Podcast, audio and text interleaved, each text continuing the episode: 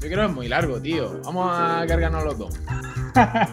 sí, en realidad podríamos hacer Hola Vecino, el podcast de Antonio Sánchez y Enrique Cortiña.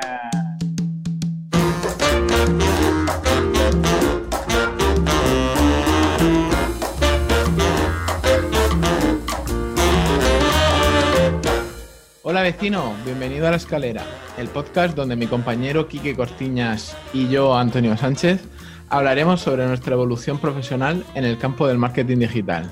¿Qué tal, Quique? ¿Cómo ha ido la semana? Pues mira, hemos terminado el proyecto del posgrado de la cooperativa de vinos y estamos hablando a ver cuándo lo vamos a presentar a, la cooperativa y intentaremos venderles el proyecto. Ahora, la semana que viene hemos quedado para hacer un poco de pacto de socios, hablar un poco de condiciones, de quién hace qué, cómo porque tenemos en el equipo una chica que es diseñadora, que es muy buena diseñadora y ha hecho ya una propuesta para la, cooperativa y yo creo que, por ejemplo, ella, si la cooperativa nos coge el plan y algunas de las acciones que tenemos en el plan de marketing, de ejecución, ah, yo creo que, por ejemplo, ella tendría que cobrar una parte importante porque ha hecho mucho trabajo y luego ver las siguientes cosas que, que, hay que ir haciendo. Entonces, la semana que viene hemos quedado para, para hablar el equipo sobre, sobre los pormenores de, cómo hacemos la presentación y cómo nos organizamos internamente. ¿Y tú qué tal? ¿Cómo ha ido la semana?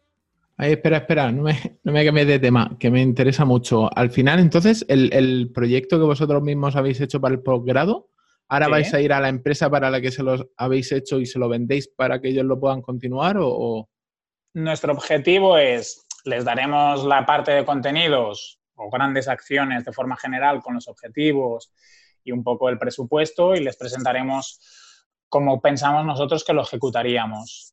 Y en ese cómo pensamos que deberían ejecutarlo, les ofreceremos la posibilidad de, llevar a cabo nosotros las acciones porque la cooperativa no tiene equipo de marketing. Y, por ejemplo, una de las acciones que hemos marcado es un rebranding de marca. Es una marca un poco clásica, antigua, con una identificación difícil. En el sector del vino hay, mucha, hay mucho producto muy competido y es complicado destacar. Y, por ejemplo, en el caso que te comentaba de la diseñadora, pues ella ya les ha hecho una propuesta, ¿no? Pues la idea es en la presentación que les vamos a hacer del plano de marketing es, os proponemos hacer un rebranding. Ya os damos alguna pincelada porque ella ha preparado un mood board, ha, ha hecho algunas eh, aplicaciones y así, sencillitas. Ella ha desarrollado bastantes cosas que hay que trabajarlas, pero al final lo que vamos a decirles es, nosotros tenemos esta idea de rebranding, el estilo que creemos que os encaja es este, si os interesa, pues este es el presupuesto y lo acabamos de, ejecutar. Entonces la idea es que ya habéis aprobado, ¿no? Habéis terminado el, posgrado y ahora vais a intentar como decirles a esta empresa que les vendéis la idea o vendéis vosotros como equipo nos vendemos como equipo la ejecución del plan. O sea, nosotros lo que les regalamos, digamos, eh, es el plan de marketing, que eso normalmente se cobraría y que hemos hecho un trabajo muy profundo, pero lo que intentamos o lo que queremos hacer es decirles, nosotros tenemos estas propuestas de ejecución, si os encajan y os parecen bien, nosotros somos capaces de, ejecutarlas. Y ya tenemos algunas identificadas relativamente... Eh, no fáciles de ejecución, sino muy bien pensadas y que creemos que podrían tener buenos resultados, que es desde el rebranding de la marca, que tenemos en el equipo una diseñadora, como te decía antes, que ya ha empezado a hacer un poco de propuestas, ya tenemos un mood board de, cómo podría ser el rebranding. Y si les gusta por dónde va la línea, pues por ejemplo sería ejecutar el rebranding totalmente según precio y así, o otras cosas tipo mejorar la página web, hacer un poco de posicionamiento SEO, intentar también hacer alguna campaña de Facebook Ads y de Google Ads. O sea, les queremos proponer la ejecución de algunas cosas que tenemos descritas en el plan de marketing. ¿Y qué te va a decir? Para, los que se hayan perdido, eh, di exactamente cuál era el, posgrado que estabas haciendo. Eh, mi posgrado es en Marketing Management eh, y el proyecto final es la redacción de un plan de marketing enfocado en la industria del vino. Sí, en este caso sí. Lo que pasa que, por ejemplo, tengo compañeros que han hecho de una, un e-commerce que vende bolsos, por ejemplo. Ha habido otros compañeros que han hecho de mm, comidas de producción de insectos como producto alimenticio. O sea que al final que cada grupo, cada equipo ha escogido diferentes propuestas.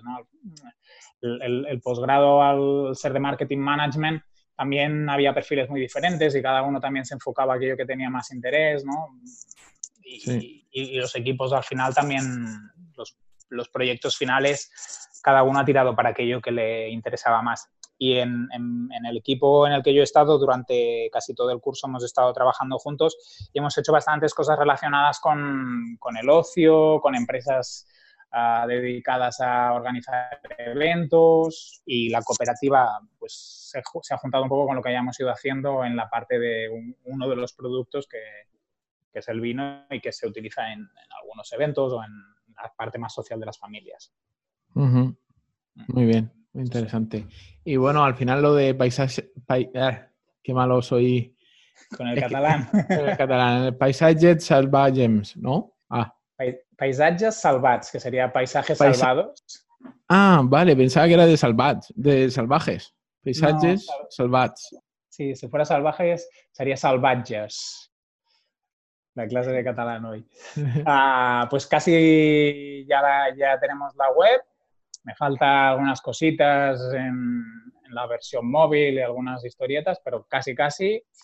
Y facturar y hacer un repaso de unos vídeos que nos están haciendo, que no nos han puesto las...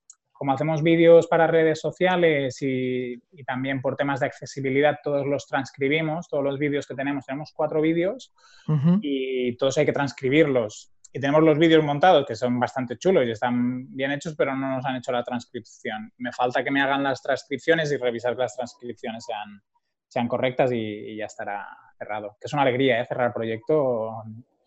Estos así largos. Casi llevamos siete meses, ocho meses de, ejecución. Madre mía. Y, cuesta a veces. qué locura. Mentalmente va bien poder ir cerrando. Es esa, las ganas de, decir, bueno, pues hasta aquí y ahora empezaremos otra cosa, ¿no? Pero poder cerrarlo también yo, yo lo agradezco. Con, con proyectos así notas como que el año se ha pasado volando. Sí, porque al final empiezas desde la concepción y de la idea hasta la ejecución, que eso es chulo, ¿eh? Al final ves todas las fases de proyecto, participas en muchas decisiones que no son estrictamente las que tú tienes asignadas en el equipo y eso está muy bien también requiere más esfuerzo mental y mantener la motivación a largo plazo, al final casi un año de trabajo sobre un mismo tema y sobre contenidos muy parecidos, a veces cuesta, ¿no? Y, el hecho de poder finalizar y, ver que el proyecto ha quedado bien y, y, que ha tenido un buen resultado, pues agradece. ¿Y tú qué tal tu semana? ¿Cómo ha ido? Bueno, pues yo tengo buenas noticias, aunque tú ya lo sabes, pero tenemos ya la web casi lista. Falta de, de migrarla del servidor de staging al, servidor final y ya poder publicar y salir con, con, tres o cuatro con tres o cuatro capítulos del podcast. Mínimo, mínimo tres, cuatro, cuatro casi seguros. Bueno, cuando la gente escuche este, llevaremos por lo menos nueve o diez publicados. Sí, este ya al 2020. Seguro. Nos pondremos las pilas con eso de publicar y intentaremos eh, grabar y publicar en, los mismos 15 días, por lo menos. Sí, o semana a semana, ¿no? Casi. Será nuestro, nuestro objetivo. Sí, si los hacemos cortitos y así, también para que nos sea más fácil en cuanto al ritmo, ¿no? Claro ir grabando y publicando. Ahora tenemos un poco de lío con los temas, creo. Hemos querido hacer mucho buffer y, a lo mejor ahora tenemos un exceso de buffer. Bueno, lo vamos a ir liberando con, con cuentagotas y así la gente no, se entera. Sí. Bueno, y si alguien se, entera, que luego ya piense en el orden de, cómo van saliendo las cosas. No, lo que si te das cuenta en, en las miniaturas de cada programa, en, al lado del número sale la fecha de grabación. Que la fecha ah, de publicación. Ah, no me había fijado. Me había fijado en lo del tema central y la quincena. Eso sí que me había fijado. Ah, pues si te das cuenta en la el número, la fecha que sale. Ah, yo pensaba que era del, de cuando lo publicábamos, claro, pero tienes razón. Tienes razón. Es la fecha de grabación. Porque el primero es del d 5, ¿no? Y el, tercero es el del 4. Muy bien, pues es buena idea, ¿eh? Claro, y o sea, mi idea era que esto se me ocurrió el otro día, era de tener un feed alternativo en el que tú los puedes escuchar cronológicamente. ¿Vale? Ah, porque nosotros ahora, si te das, cuenta, en el índice los, tenemos desordenados o los podemos mezclar como queramos. Ordenar como queramos. Pero luego podemos tener como un feed paralelo en el que se ordene por, un custom post type, por un custom post type, por un eh, custom field que sea fecha de, grabación. Y entonces no, sería muy interesante tenerlo, aunque fueran los 15 primeros capítulos o los 10 primeros. No, lo descarto, pero ya para más adelante. Y bueno, también esta semana, el, el jueves de la semana pasada, de hecho, no sé si te acordarás que Diego Pascucci, eh, de Sin Oficina, sí. O sea, estaba terminando su. Estaba terminando un curso de, formación para coaches y... y se ofreció. Ostras, pues yo en Sin Oficina, lo que pasa es que al final no, ha salido. También una chica se me ha propuesto revisar el copy de mi página. Al final no nos hemos entendido por temas de mails, pero o sea, en Sin Oficina se crean sinergias chulas, por lo que veo. Sí, pues el, el chaval este tiene que llegar a un mínimo de horas de para terminar el curso. Claro, tiene que tener documentadas X horas de, de sesiones y entonces se ofreció a dar creo que dos o tres sesiones en, Sin Oficina. Y me pilló justo que lo publicó, me apunté y, y fíjate que, que, programamos casi un mes vista, porque fue a principios del mes pasado y, y la primera sesión la he tenido ya en julio. Ostras, ¿y qué tal? ¿Cómo ha sido la experiencia? Pues, pues muy intenso. Fue una hora muy intensa. Muchas de las cosas que hablamos ya las tenía yo en mente, las tenía incluso escritas. Y una de las cosas que saqué en, la sesión fue el tema que vamos a comentar ahora, del oscuro pasajero. Eh, más como, como barreras para poder desarrollar proyectos. Y al final es como un coach él se quiere enfocar en coach de marca personal, pero yo lo veo más como, un coach profesional. Porque al final eh, sí que es verdad que no es lo mismo un coach para una persona que está empezando en el negocio que un coach para emprendedores, que ya muchas cosas las tienes trabajadas. Por ejemplo, yo tenía muchos temas de los que tratamos muy trabajados y así pudimos avanzar más rápido. Sí que es verdad que no tenía otros... Perdón, Antonio, cuando dices así, cuando dices así muy trabajados, ¿a qué te refieres? Que cosas que le he dado vueltas. Por ejemplo, objetivos. ¿Qué objetivos tienes de vida? Cosas así. Yo siempre estoy tal. O, por ejemplo, ¿qué, ¿qué, tendrías? O sea, ¿de qué manera ese objetivo de vida puede llegar a ser mensurable? Pues cosas así. No sé, por ejemplo, eh, un ejemplo que, utilizaba mucho era, eh, mi objetivo es viajar al mundo. ¿Y cómo voy a saber que, lo he completado? Porque cuando... porque haya pasado por, yo qué sé, 16 países de todo el mundo y haya vuelto a España. Y entonces, entonces poco a poco vas haciéndolo, o sea, él te lo va replanteando y utilizando tus palabras y la manera que tú tienes de decirlo para transmitírtelo y hacerte pensar si lo que estás diciendo tiene coherencia para ti o no. Y entonces, a lo mejor un pensamiento que tú tenías arraigado deja de ser importante y empiezas a descubrir que tiene un trasfondo mayor. Y también es, mm, es muy bueno el tema de marcarte objetivos, pero objetivos que realmente hagan, te hagan esforzarte.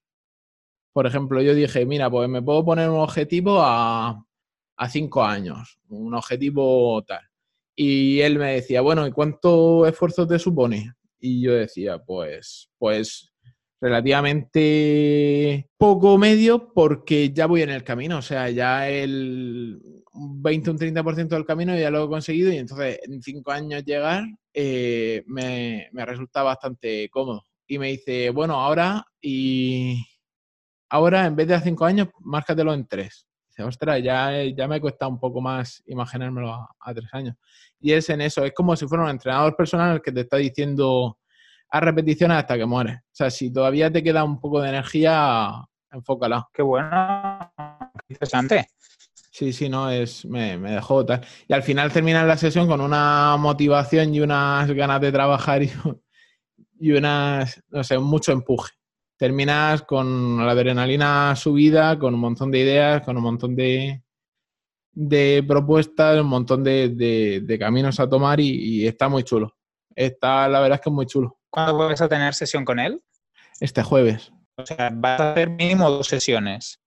Sí, no, él, él lo que pasa es que una vez que coges la dinámica, eh, puedes reutilizarla tú. O sea, la idea es que tú llegues a, A la sesión ya con, con, qué quieres conseguir. Va, relativamente claro qué quieres conseguir y el por qué quieres conseguirlo y, y, a partir de ahí se trabaja. Porque, claro, es que puede ser desde quiero viajar al mundo o quiero hacer una maratón o quiero eh, empezar mi propia empresa o, o quiero ¿Entiendes? Es lo que te decía, muy interesante porque el hecho de que puedas ir a más de dos días y, que puedas ya haber trabajado algunas cosas te va a servir mucho, ¿no? Para el futuro. Sí, y de todas formas yo me planteo que si, que si estudia atrancado con algo, eh, recurrir a él porque la verdad es que te desatranca bastante, te desatranca bastante y ya te digo que yo llevaba todos los temas tratados, los tenía muy claros, yo sabía cuál era mis barreras, mis caminos, mis posibilidades, la mejor manera de llegar. El, problema es que lo, sabes, pero no eres consciente de ello. Bueno, esto es como cuando vas al, dietista, ¿no? O al entrenador personal, que ya más o menos eres consciente de las cosas, pero tener a alguien que te acompaña ayuda. Sí, correcto. Algo así, sí. Sí, sí. pues muy bien, ya, ya nos irás contando la evolución.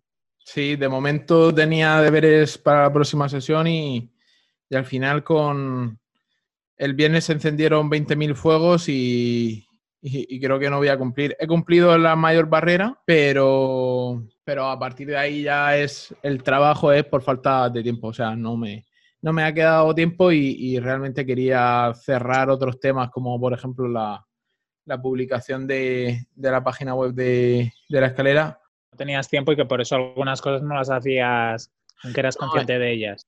Claro, cuando no, el, tema es que dicen, bueno, ¿cuál es? Se va definiendo, se va estructurando, se va haciendo como se definen los planos de la casa, el proyecto, y dice, venga, ¿cuál va a ser la primera piedra? Y después de la primera, ¿cuál va a ser la segunda piedra? Vale. Y ahora, de todas esas piedras, el orden de esas piedras, ¿cuántas puedes colocar antes del jueves? Pues claro, tú piensas el que tienes todo el tiempo del mundo, o sea, tal cual estás cuando estás hablando con él, te, te, planteas muchas cosas y dices, venga, puedo hacer esto, esto, esto esto y esto. ¿Qué pasa? Que por A, por B, por C, eh, esos tiempos que tú consideras que tienes libres se los va comiendo las tareas y yo no soy capaz de priorizar algo para mí que es importante pero no es urgente frente a otras tareas urgentes para otros clientes que de momento son los que me dan de comer. Sí, eso yo creo que es un difícil equilibrio ¿eh? que tenemos todos los que trabajamos, bueno, aunque no seamos autónomos, cualquier empresa, ¿no? El, el trabajo de mejora interno y el trabajo de clientes, ¿no? Y al final tiendes a priorizar el de los clientes porque... Eh, al final facturas y ves que eso te ayuda, ¿no? Y a veces te cuesta priorizar los otros que en realidad también te ayudan, ¿no? Pero es a lo mejor más a largo plazo. Claro. El proyecto este, para que funcione, necesita un largo plazo considerable y, y claro, no me, al, no tener esa posibilidad no me, no me hace que me esfuerce tanto, pero bueno, ya soy consciente de que ese es el camino, que tengo que hacerlo, las tareas que tengo que hacer. Ahora me falta me falta conseguir el tiempo que pensaba que tenía, porque de hecho esta tarde me han llamado justo antes de empezar a grabar, me han llamado diciendo que había otro fuego que apagar antes de las 5 de la mañana. y digo, vale, qué alegría. ¿Pero eso para mañana? ¿Eh? Sí, para esta noche. Hostia. Vaya tela, ¿no? Sí, pero bueno, yo contento. Todo lo que sea trabajar en algo que me gusta, me, ah, sí me, o sea, no me, no me, no me da dolor de cabeza, por así decirlo. Al final, también eso que se dice, ¿no? Sarna con gusto no pica. Claro. Y yo mientras que siga teniendo mis, o sea, las horas para dedicarle a mi familia, yo Normalmente corto un par de horas y si me tengo que sentar de, de diez y media a doce y media, pues no me, no me importa, ya te digo. Eh, yo creo que vas por el buen camino y poco a poco eso también lo, irás notando. Bueno, pues aquí a colación de, del tema del coaching, yo quería tratar de, de, del oscuro pasajero, el, compañero que siempre está presente, que te acompaña a lo largo de tu carrera, tanto personal como profesional, y, que, evita que evoluciones o, que evita que, que, progreses a un ritmo eh, normal, entre comillas, o que, que muchos de estos, de estas murallas, barreras, como lo quieras llamar, son comunes en, en, en muchos en muchos emprendedores, por ejemplo, el tema del síndrome del impostor, el tema del síndrome del impostor, eso lo he oído muchísimo. De hecho, hace poco escuché un podcast de, de Joan específico de esto de los viernes, monográfico de los viernes, hablando del síndrome del impostor, y decía que un 70% de los emprendedores alguna vez en, en su vida se habían se habían notado, o sea, se habían sentido impostores en lo que estaban haciendo. Voy a dejar en las notas del programa el enlace al podcast de, Joan. Nada, si quieres, si empecemos contigo hablando sobre el sobre lo que tú consideras que son tus, tus barreras. Pues mira, no sé si la del síndrome del impostor, el otro día que el otro día que hablábamos de la página web de Costa Brava Walls, que yo te decía que de temas de SEO pues no dominaba mucho y tal, tú me dijiste, por eso no te preocupes que sí que controlas, ¿no? Y a lo mejor ahí lo relacionaría con el, hecho de es, no sé si tiene un nombre o, es como una especie de síndrome, ah, pero cuanto más sabes de un tema, te da la sensación de que todavía tienes que aprender más, ¿no? Y se genera esa contradicción de no reconocerte como experto. O yo, por ejemplo, es extraño que me reconozca como experto en bastantes materias que a lo mejor domino por encima de la media o las domino bastantes, pero porque sé o porque soy consciente de que en, profundidad se puede llegar a hacer mucho, ¿no? Y ese sería como uno de los puntos que se liga un poco a lo del síndrome de impostor que detecto. En otras cosas, si me dijeras cómo hacer una campaña de comunicación o cómo ayudar a una organización a trabajar los aspectos digitales, pues ahí si me dijeras eres experto, te diría que sí, ah, pero en otros temas que a lo mejor son un poco más técnicos o que se escapan un poco más de mi día a día, pues a lo mejor te diría que, no. Y, a lo mejor sí que tengo las capacidades o los conocimientos básicos para poder ejecutarlo, pero no me siento tan cómodo. Y, este sería como mi primer punto en, esa cosa que no te deja evolucionar, ¿no? Porque a lo mejor de la misma manera que me propusieron mirar un poco el tema del SEO, del proyecto de la Costa Brava y así, y a lo mejor les diría que no, porque no soy especialista, ¿no? Si tuviera más confianza en ese sentido, pues a lo mejor les diría que sí y lo podría hacer y llevarlo sin ningún problema, sobre todo al nivel que ellos lo pueden necesitar. Pues este sería como mi primer punto, digamos, en, en este acompañamiento de cosas que a veces nos limitan, ¿no? ¿El, tuyo cuál sería, Antonio? Pues el, mencionado, el síndrome del impostor, que, que aunque Joan da algunas claves de, cómo se cura, yo creo que, bueno, en mi caso nace de que yo estudié arquitectura y he ido pivotando muchísimo a lo largo de mi carrera profesional y siempre me he encontrado con personas eh, que son mucho mejores que yo, mucho mejores eh, que lo que yo hago, lo que estoy haciendo. Y, eso es el, uno de los, de los errores, el, compararte. Compararte con otros. Mejor. Es decir, eh, ¿es, una medida objetiva? ¿Cómo? Cuando hablas de mejores, ¿a, qué te refieres? A comparadas conmigo, en cierto punto de, mi carrera. O sea, si yo veo su trabajo y veo que, que son capaces a desarrollarlo mejor en menos tiempo, yo que sé, de una forma más creativa, yo considero que son mejores que yo. Y, luego esto a mí se me cura o se me calma escuchando a otros que se consideran expertos y se hacen llamar expertos frente al público raso. Y, y luego descubro que cuando hablo con ellos cara a cara y tal, descubro que no soy tan... O sea, que, que, que quizás sí que sepa más de lo que me atrevo a reconocer. ¿Entiendes?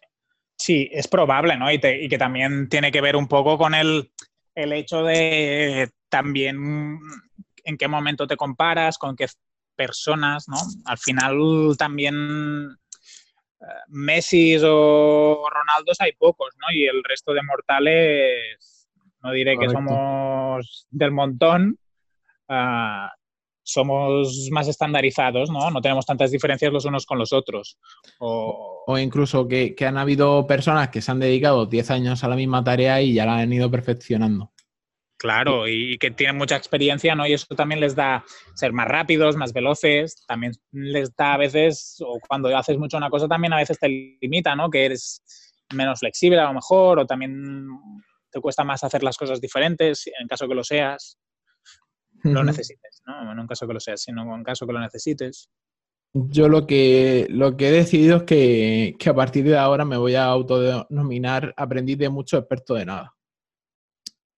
Porque, por eso mismo que te digo, porque el, mi proceso de, viraje a lo largo de, mi carrera me ha, me ha, dado la oportunidad de aprender de muchos sectores diferentes, de muchos materias y al final el, el cómo soy yo ahora mismo me permite pues tener a la misma vez eh, una noción estética y una noción técnica de, un, de un mismo, o sea, dos puntos de vista diferentes de un mismo trabajo. Y entonces, pues... trabajos súper chulos, ¿eh? que yo creo que hay poca gente que tengan tu nivel, solo por ejemplo, de los dashboards que estás haciendo con Globe o algunas páginas que haces yo creo que eres un programador que está por encima de la media y con conocimientos bastante diversos.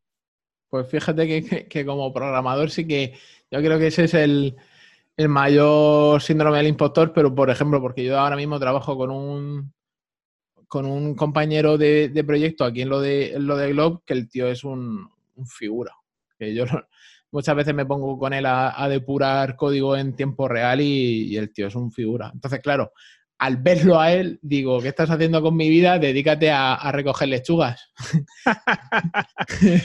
Te lo juro, ¿eh? me, da eh, un guantazo de realidad. Pero bueno, el, hecho es que el poder trabajar con él me ayuda a aprender mucho más rápido. y a mejorar con él, ¿no? También. Correcto, sí, sí. Al final, toda la vida yo creo que tenemos tiempo de aprender, ¿no? Lo que tú decías de aprender de mucho experto de nada, seguramente a lo largo de nuestras vidas profesionales vamos a cambiar 50 veces y, nos vamos a sentir como principiantes también muchas veces. Yo creo que también. Mm. más hoy en día que las cosas cambian tan rápido que hay que estar en constante actualización. Bueno, ¿y tu siguiente punto cuál sería? Pues mira, va un poco ligado con lo que tú decías de aprendiz de mucho, ¿no? A, veces antes de, hacer algo, mm, dedico mucho tiempo a formarme, que en principio se podría decir que no es negativo, lo que pasa es que hay un punto en el que eh, es como si, como si leyera sobre cómo nadar, ¿no? Y al final no me acabo lanzando a la piscina porque todavía creo que tengo que aprender un poco más sobre la técnica de la natación, ¿no? Y, y a veces le destino mucho tiempo a la formación y no a hacer, cuando haciendo también se aprende, ¿no? Y Correcto. Tengo un punto muy... Me gusta mucho la teoría y creo mucho en las bases teóricas, lo que pasa que también tengo que saber aprovechar los momentos de la práctica. Sí, yo, yo creo que eso es uno de mis puntos positivos, es el que me aprendo haciendo. Y entonces, el aprender haciendo te permite mm, recordar muchísimo mejor lo que estás aprendiendo y, el hecho de que, el, ponerlo en práctica te, ayude a, aprenderlo, ¿no? Que al final es lo, que tu objetivo al formarte. O, siempre también lo que suelo hacer es intentar aplicarlo. O sea, cuando estoy, yo que sé, haciendo el curso como el que te dije de construcción de marca eh, pues estoy todo el rato pensando mm, en futuros proyectos o en, proyectos actuales que, a lo mejor necesitarían un cambio. O, por ejemplo, ahora quiero, he empezado a hacer el de prototipo prototipado para web y había cosas que sí que hacía medianamente bien, pero había otras cosas que se pueden hacer mucho más rápido de otras maneras y el, y el tener un poco de experiencia en ese, en ese aspecto te permiten el, te permiten el, el, aprender y el evolucionar mucho más rápido. Siendo consciente, yo creo que es un 50-50, el formarte a la misma vez que vas haciendo. Sí, sí, yo creo que hay que ir pivotando en los dos sentidos, ¿no? También hacer sin la base te puede llevar a, problemas, digamos, pero saber combinar los dos puntos. Yo creo que, es algo que tengo que reforzar. ¿Y tú qué otras qué otros pasajeros tienes ahí a tu lado que no, que no te dejen evolucionar? Pues estoy buscando uno relacionado con, con el que tú has dicho. Y, y diría que es la perfección, el, querer siempre la perfección, que el otro día analizando este punto, eh, o sea, querer alcanzar la perfección antes de lanzar un, proyecto. Y el otro día analizando un poco mi pasado, veo que eso viene de, de cuando estudié arquitectura, ¿vale?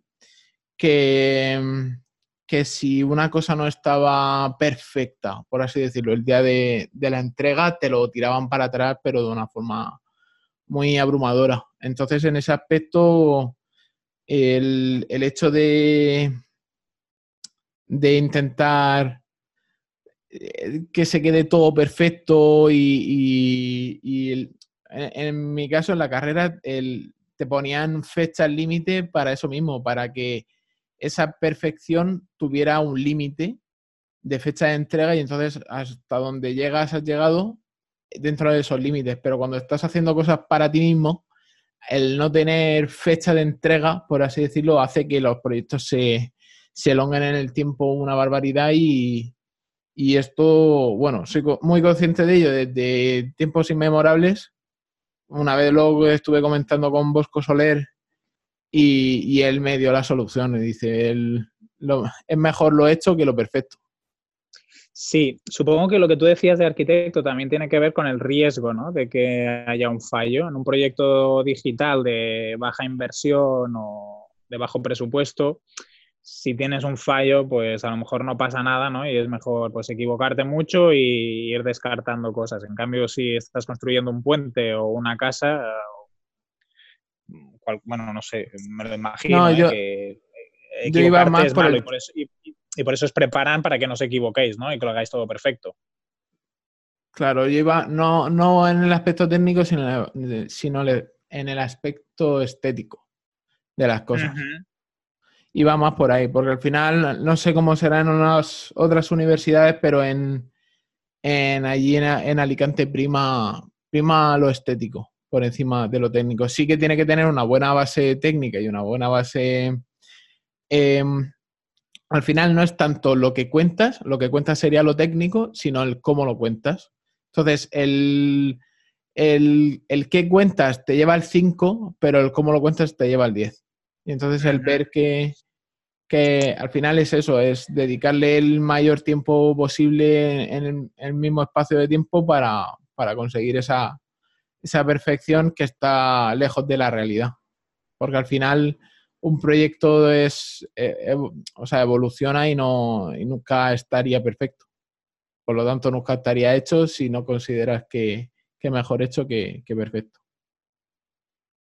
Sí, e incluso también permitirte fallar, ¿no? Que yo esto sería como otra de las cosas que, que, creo que se relaciona muy bien con lo que tú estabas contando ahora de la autoexigencia, ¿no? En el sentido de, hasta que no esté perfecto, como yo creo que, no sé si la palabra sería perfecto, ¿no? O como espero que sea, no ejecuto o sigo revisando cosas, lo que al final también te lleva a veces a, a destinarle más tiempo y en algunos proyectos yo eso a veces lo noto, ¿no? Que tienes un resultado que es mm, excelente, notable excelente, y todavía dices, ostras, pues faltaría esto, podríamos haber hecho aquello.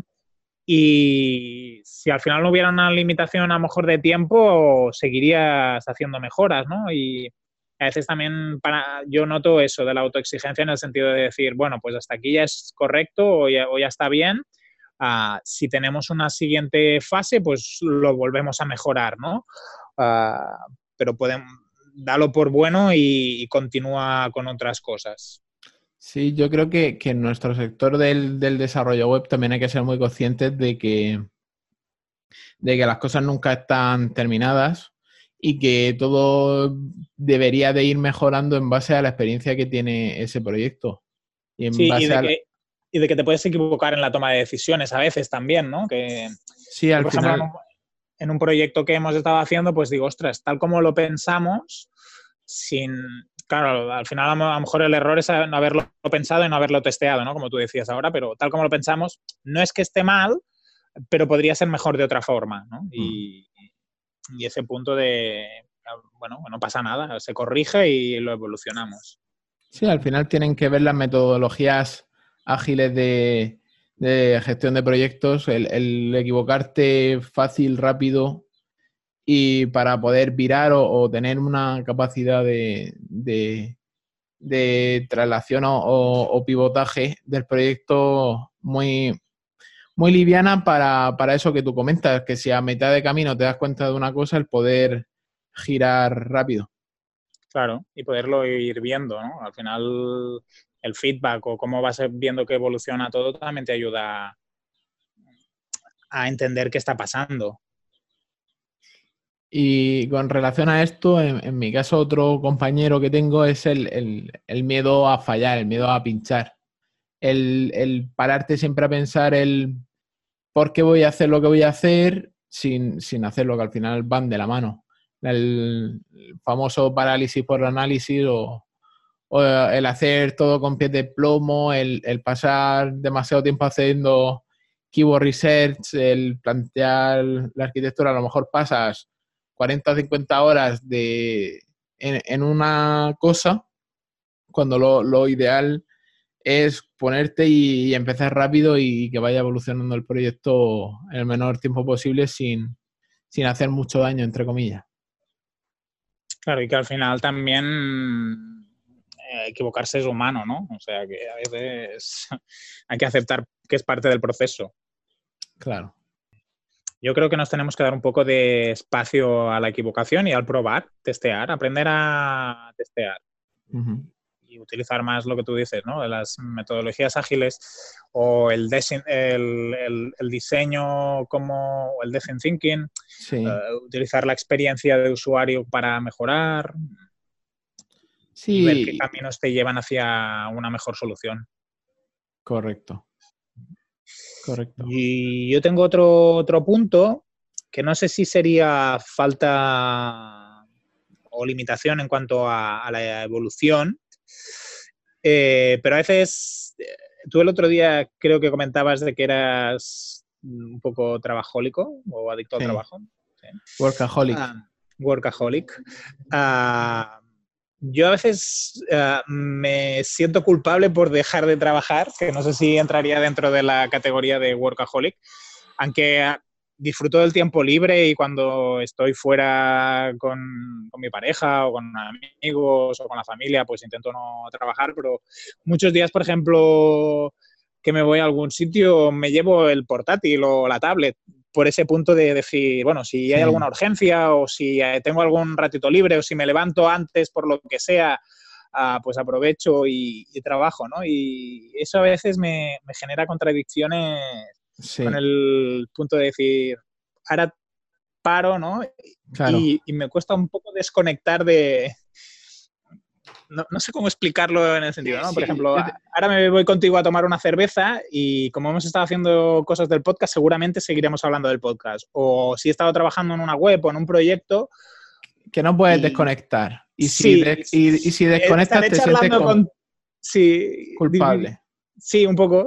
Incluso estaré contigo a lo mejor estaremos hablando y tal y tomando la cerveza bien, pero mi cerebro por detrás estará pensando, mira, puedes hacer esto, tienes que hacer aquello, ahora luego cuando vuelvas mira aquel, aquella otra cosa, ¿no? Y, eso a veces me cuesta.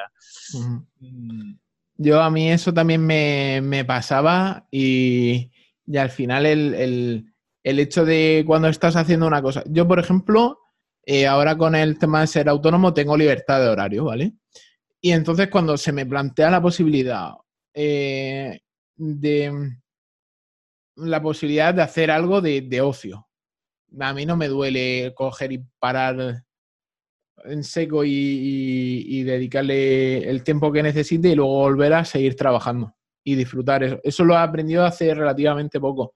Y el tema también de, por ejemplo, los fines de semana que voy a casa de mis padres, Antiguamente iba cargado con los portátiles, la tablet. Digo, si tengo, si tengo un hueco, eh, me pongo a trabajar y a sacar trabajo adelante. Y, he aprendido que, por mi experiencia, que luego no, tengo ese tiempo libre y por, y por también por desconectar, porque si tú te llevas ese cargamento, al final vas a estar pensando, uy, debería de ponerme a hacer algo ahora en la siesta o debería de hacer algo en este ratito que tengo libre si tú no te llevas nada, pues al final no tienes otra opción que, disfrutar y descansar.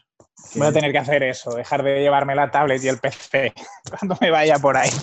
Sí, al final si el objetivo del viaje es descansar y desconectar, pues desconectas y no te sientas culpable. Y el teléfono en modo avión. Sí, que el teléfono también es un poco como, también te vincula, ¿no? Ahí es como un pequeño ordenador. Yo con el tema mailing y así aprovecho muchos tiempos muertos para contestar correos y así. Y, también es una mala costumbre que tengo.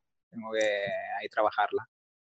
¿Y tú qué, más compañeros tienes ahí que te, que te limitan? Bueno, yo creo que puedo hacer ya carrerilla, ¿no? Con los que me quedan. Sí, porque yo no tenía más apuntados aquí en la escaleta, pues mira, lo primero, el no ser capaz de delegar. El no, el no, a lo mejor por falta de, de capacidad o de confianza en, el resto de personas de decir, venga, pues esta parte te la delego a ti y, y tú la haces. Eso a nivel mío profesional, personal. Eh, sí que cuando he trabajado en equipos y he estado yo al frente de equipo, sí que he sido capaz de delegar perfectamente, pero a lo que me incumbe a mí personalmente, como puede ser un proyecto personal o, un trabajo, sí que me cuesta más delegar. Pero acabo de, darme cuenta que es eso, que es mm, en proyectos que, siento mis bebés y que, que, no quiero compartirlos, pero en el resto de trabajos sí que soy capaz de, delegar fácil y, y, por ejemplo, y ver que una persona si es capaz de hacer lo mismo que yo en, menor tiempo, pues esa persona es la idónea para, hacerlo. Sí, incluso a lo mejor aunque tardara más que tú o que lo hiciera a tu mismo nivel o, incluso un poco más bajo, ah, el hecho de que tengas a alguien que colabore va a hacer que vayas más rápido, porque tú te liberarás carga de trabajo para otras cosas. Claro. Al final eso te dará, te dará fuerza. ¿Y qué más? A ver, cuéntame más. Lo que hablábamos de, al principio de, de, la escasez de tiempo, al final el día tiene 24 horas y, y aquí en la escaleta he puesto que, que duermo una media de 6, pero 6 contando la siesta. duermes, poco, ¿eh? Duermo muy poco. Me, me suelo acostar. Últimamente, ahora en verano, me estoy acostando casi a la una de la mañana y me despierto a las 5 menos cuarto. Ostras, si quieres workaholic, eres más workaholic que yo, ¿eh? Y, y, luego ah, intento aprovechar un poco la siesta cuando está el peque en la, en la guardería para descansar, que es ese, ese periodo del día en el que no, que por el calor y tal, no tengo no tengo la capacidad de ser productivo y entonces lo aprovecho para, para, descansar. De todas formas, no, que me acueste tan tarde no significa que esté trabajando. Ahora mismo nos hemos enganchado a, una serie por culpa de, Joan del, podcast. Así lo hacemos. Comentó la de la serie de, Netflix de e-Zombie. Ajá. Y, nos hemos enganchado desde el, desde el viernes, llevamos visto una temporada entera. Ostras, vaya tela. Y entonces, pues es eso, el, cuando se acuesta el. Cuando dormimos al P, que cenamos nosotros tranquilamente, eh, recogemos la casa y tal, nos metemos en la cama a las 12 y, y hasta la una viendo el capítulo. ¿Y al día cuántas horas trabajas? Mm, por eso y al día, mira, en unas cinco y media más, al final, laborales, unas ocho y media, nueve. Pero luego incluyo eh, dos horas completas de, de, tiempo que tardo en llegar al trabajo y vuelta. Claro, eso es tiempo de trabajo en realidad. Claro, entonces, pues si le sumas eso y le sumas tareas sueltas que estoy todo el día haciendo, se me quedan en 12, 13. 12, 13 horas, pero luego también pues hay que estar un poco pendiente de la casa, del peque, que también necesita su atención y su tiempo. Y al final es eso, que no me, no me quedan no me quedan muchas horas y si tú cuentas todo el tiempo real que le dedico a trabajar, sí que se, incluidos los tiempos y las micro tareas, sí que se van más de 12 horas al día. ¿Y tú cuentas, por ejemplo, lo que el podcast y así, como horas de trabajo? No lo cuento, o sea, sí, claro. Al final, horas de proyectos. Sí, yo también las cuento. Eh, por ejemplo, el otro día que me dijiste es que tú mm, hacías el seguimiento de horas dedicadas al podcast. Yo, por ejemplo, eso no lo hago, pero sí que lo cuento como horas mm, que dedico a, trabajar al final. Aunque esto sea más relajado y, te apetezca, ¿no? Incluso, bueno, hay trabajos que también te apetece, ¿no? Pero mm, sigue siendo dedicación para la parte profesional, aunque tenga una parte personal. Correcto, sí, al final es, es un poco... Yo mm, considero el tiempo el tiempo para los, proyectos, ya sea trabajo, ya sea tal, y luego el, tiempo para uno mismo o para la familia. Hmm, sí, cuando estás haciendo un proyecto, lo estás haciendo en familia, con tu hijo y con tu mujer, pues no lo considero trabajo. Aunque sea un proyecto, yo qué sé, pues, por ejemplo, hacer una casa nido para pájaros. Sí, o organizar una escapada un fin de semana. Sí, correcto. cuéntame alguna cosa más que tengas así que creas que, pues te me limita. dos y una es la de darle prioridad a los proyectos de los demás, que esta semana se ha visto claramente. El hecho de, por ejemplo, estoy contigo en el tema este de la escalera y pues le da prioridad a terminar la web antes de empezar un proyecto mío personal. Que también es como un sentimiento de, culpabilidad y un sentimiento de, de compromiso que tengo contigo y, que había que, sacar adelante en el que lo llamo. Es que si no se arrastra mucho. Y entonces digo, pues mira, lo termino y una vez que me quite eso de la cabeza, ya podré ser con, lo mío. Y estarás más tranquilo a lo mejor también. Sí. Mm. Porque ese, eso también es el, tema del come-come. A lo mejor si hiciera time blocking y dijera, pues estas dos horas para esto, estas dos horas para esto, lo otro me comería menos la cabeza, pero ya lo hablamos en otro episodio anterior, que por nuestras condiciones el time blocking es casi imposible porque no tenemos horario fijo. No, y que tienes interrupción. Bueno, yo por lo menos tengo interrupciones. No.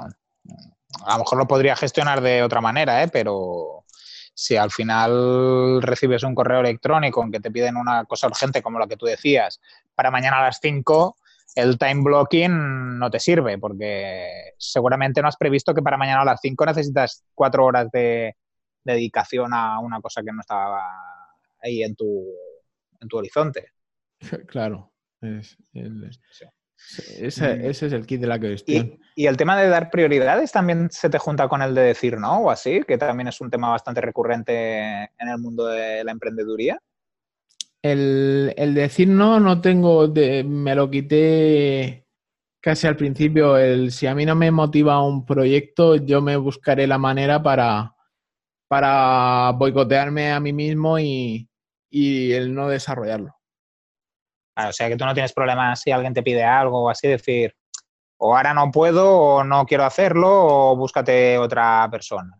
Sí. Eso también es, aunque tengas ese punto de poner por delante proyectos de, no sé si es de otras personas, pero priorices un poco así en relativo, si, sabes decir no, también te quitas mucha, mucha cosa que te pueden... Sí, al, al te agobiaría más en eso. Al final yo siempre tengo en cuenta el, hecho de que de, pensar en la rentabilidad de un proyecto. Si un proyecto me va a ayudar para, yo qué sé, si un proyecto puede suponer la puerta de entrada a otros proyectos y más trabajo y más trabajo, pues le voy a dar prioridad que si alguien simplemente llega y necesita una cosa urgente para salir del paso y... Ah, no, claro. Lo que pasa es que a veces eso de la rentabilidad también es un, un, poco quimera, ¿no? Porque a veces hay cosas que no les ves la rentabilidad y luego a largo plazo así descubres que tenían una expectativa más alta de la que tú habías pensado inicialmente, ¿no? Pero yo creo que es hablarlo. Sí. Es hablarlo con el cliente y tantear el tantear cómo está el, tema de decir, bueno, y, después que... ¿Qué esperas? ¿Qué harás? Claro. en, ya te digo, en una reunión de 20 minutos te puedes ver la rentabilidad de ese proyecto a largo plazo. Pero si una persona que dice, no, yo quiero algo para lo que, lo que hablábamos, yo quiero algo para salir del paso o, quiero simplemente para tener una presencia en internet o quiero hacer tal, pues tú dices, mira, este quiere una cosa y, y hasta luego. Pero si es una persona que, que tiene objetivos globales para su negocio, que quiere conseguir tal, pues entonces tú ya ahí ves un poco entre líneas que le puedes ayudar con campañas de, de, ads o campañas de, de, SEO o trabajar un poco otros aspectos que sí que puede evolucionar. Sí, es, ese punto que a lo mejor la entrevista te da información y entonces ya te da base para decidir, ¿no? Correcto. Y como último puntito tenía apuntado el, el, aburrimiento, el que me canso y abandono rápido mis proyectos porque cuando puedo, o sea, es como que yo mismo me pongo una barrera. Por ejemplo, yo estoy haciendo un proyecto y, digo, uff, esto a medio plazo me va a dar me va a dar problemas por esto, esto y esto. Pues simplemente lo abandono. En vez de pensar en solucionarlo y en continuar.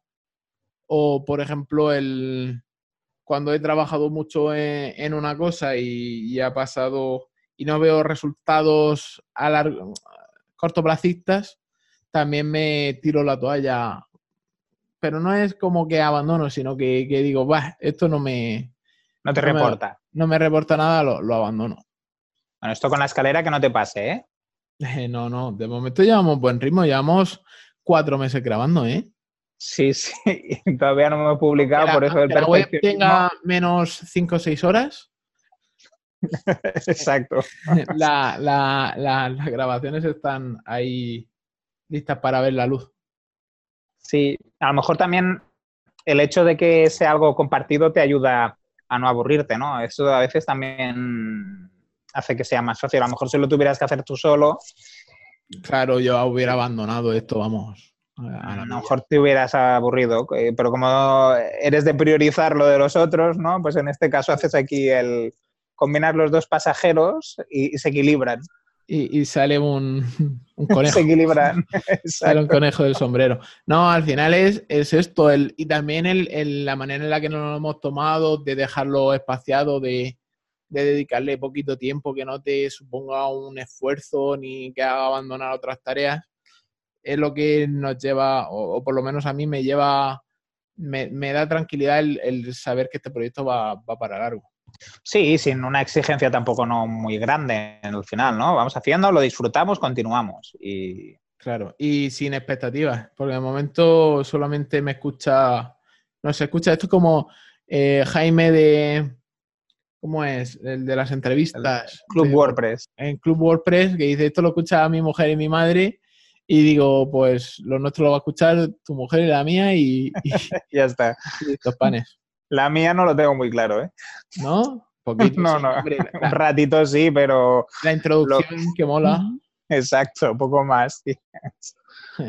Ha escuchado los dos primeros y creo que está aquí. Ya la mía la pillo por banda y cuando tenemos un viaje en, coche la pongo. Le, pones el podcast y así lo, va oyendo. Y claro, ya no tiene escapatoria. es una tiene dos opciones, irse andando o escuchar el podcast. Eso está bien. Y también como es crítica, también nos va bien para ir mejorando. Sí. No, pero le, gustó, creo que ella nada más que ha escuchado uno y, le gustó. O sea que en ese aspecto vamos bien. Sí, yo creo que poco a poco también eso se va mejorando, ¿no? Y nos, notamos más, más sueltos. Ahora lo que tenemos que hacer es eh, presentárselo a, los conocidos para que nos den su opinión y, bueno, y que, se lo escuchen todos porque dicen, ay, pues yo haría esto. Y, decimos, sí, lo, lo, hacemos, pero va en el capítulo 19. Exacto. de, aquí, de aquí tres meses te lo publicamos, que ya lo tenemos grabado. pues yo creo que hemos hecho un buen repaso a, a los temas que nos pueden limitar. Mm. Ahora nos toca ir trabajándonoslos, ¿no? Que eso es lo, difícil, ¿no? Tú ya estás con el coach, a lo mejor ya hay alguno que ya estás ahí en, eh, proceso. En este, caso, Diego, lo que, lo que me, proponía era el... por ejemplo, estás enfrentándote a un proyecto y tú tienes tu lista delante y dices, bueno, de, toda esta lista, ¿cuál es el, el que si lo supero o lo, o lo elimino, me va a dar mayor evolución. O sea, me va a poder permitir. ¿Cuál es el lastre que más pesa? Por, por resumirlo. Entonces dices, vale, empiezas a analizar, pues este, pues este, pues este, y, cuando tienes una respuesta, pues piensas, vale, el aburrimiento es mi mayor lastre. ¿Cómo me lo quito? Pues me lo quito, pam. Y entonces, para este proyecto que quieres empezar, que te ves cortado porque piensas que te estás aburriendo, si de repente, pues, como dices, este proyecto no está evolucionando porque me estoy aburriendo. Cojo, meto un compañero, dejo de aburrirme y consigo evolucionar mucho más rápido. Sí, sí, yo creo que la priorización es parte también de, la buena evolución en el campo profesional y personal, ¿no? Ir cogiendo, poner objetivos concretos y, y no intentar abarcar todo a la vez porque es muy difícil si no. Sí, y lo más importante de los objetivos, lo que decíamos, concretos, medibles, palpables, tangibles. Sí, también para que tú veas, tú o cualquier persona, vea que aquello que estás haciendo lo estás consiguiendo, porque si es muy genérico también cuesta de, ajustar y, de decir.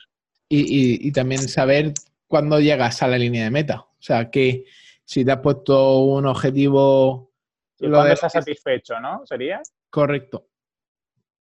Correcto cuando estás ahí contento y, te puedes dedicar a otro objetivo, ¿no? O a otro foco de mejora. Hacer una maratón. Exacto, poco a poco, sí, sí. De, larga distancia. Sí, sí. Bueno, pues yo creo que por hoy ya, ya hemos ahí cortado toda la tela que, teníamos. Sí.